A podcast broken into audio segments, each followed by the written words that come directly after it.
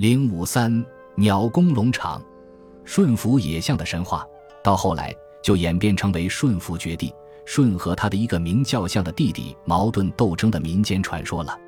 这个民间传说的大概轮廓被记录在刘向孝录的《列女传》里，从其内容看是充分富有神话因素的。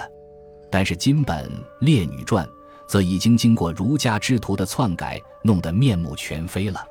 好在主要的情节，完廪和俊景二世还保存在《楚辞天问》洪兴祖补注所引的古本《列女传》里。瞽叟与相谋杀舜，使图廪。舜告二女，二女曰：“实为其枪汝，实为其焚汝。却如汝长，依鸟公往。”舜既至廪，枪悬阶，瞽叟焚廪，舜往飞。复食俊景。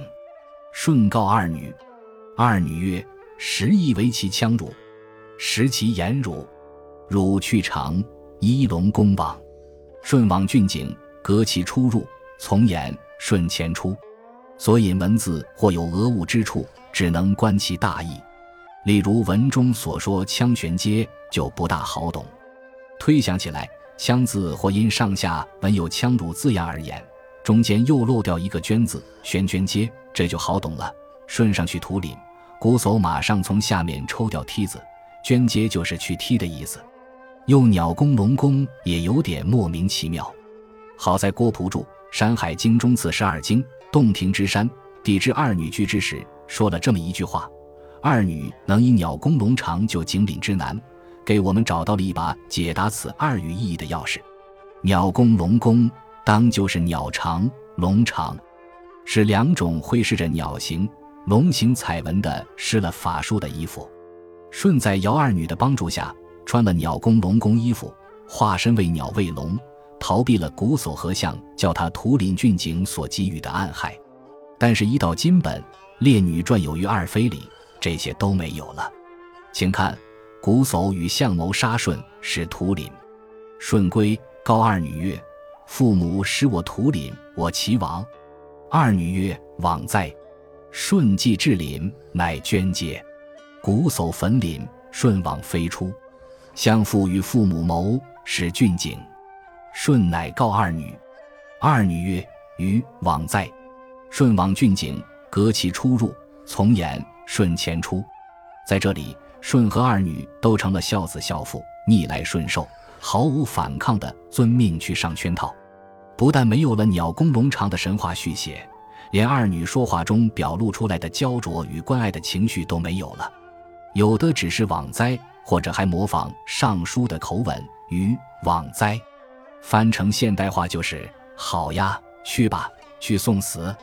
和古本两相对照，篡改的痕迹是一目了然，但是篡改的手法却并不高明。网灾之类不用说了。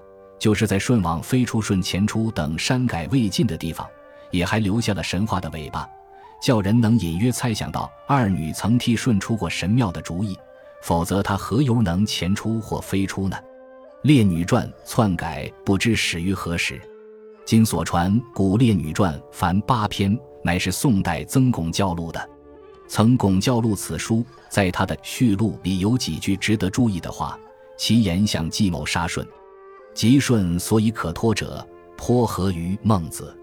然此传或有之，而孟子所不道者，盖亦不足道也。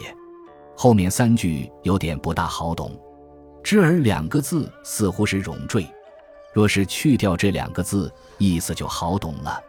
大意是说，刘向教录的《列女传》所需顺向事，大体上都合于孟子，但也有孟子所不道的。那本来是不足道的，我疑心这很可能就是顺相氏被曾巩篡改以后，此地无银三百两的欲盖弥彰的自白。曾巩被称为是唐宋古文八大家之一，是一个纯粹儒家之徒的味道派，完全有可能做这种篡改的工作。大部分已经篡改过了，所以说他颇合于孟子，多少还留下点神话的尾巴的神话，整段情节都是孟子所没有的。故又说：“然此传或有之，而孟子所不道者，盖亦不足道也。”《列女传》刘向自称曰孝，则该书在刘向时代已有成书，故得教而录之，非其自传可知。其书最迟也当成于西汉初年，说不定部分材料还是来自先秦旧籍。至于舜相斗争传说流行在民间口头的，想必就更早了。《楚辞天问》说：“舜服绝地，终然为害，何四全始而绝身不危败？”就是舜相斗争传说中的一节。今本亦既有之，那是删改而未尽的。不过旧注把后二语视为言相无道，思其全始之心，那是是错了。闻一多《楚辞孝补》说：“为害者相。”受害者顺，是绝神不危败未顺身，四犬处亦当属顺言，这是对的。但四全始究当作何解呢？文士说四读为广韵曰助也，犬始就是助犬始，顺遇了狗屎，绝身就不危败了。这和金本《列女传》后段所记的瞽叟又肃顺饮酒，醉将杀之，二女难与舜尧玉柱时王。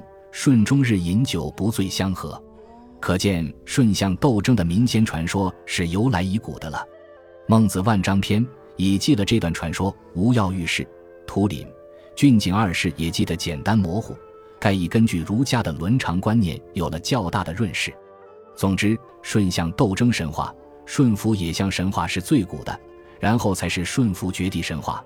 舜在尧二女的帮助下，每事长谋于二女。和他那傲狠的弟弟相作斗争，终于取得最后胜利，可说是刺骨的神话。最后才是儒家之徒篡改神话为历史的家庭伦理故事。在这里，神话性一点也没有了，二女的作用也看不见了，有的只是奴隶社会和封建社会统治者宣扬的道德楷模。这篡改是从孟子就开始了的，到宋代曾巩教录《列女传》还在继续。把古本《列女传》幸而保存下来的一点神话材料又篡改还原，求和于孟子，已成金本的状态。这就是顺向斗争神话发展演变以及材料被篡改的大概情况。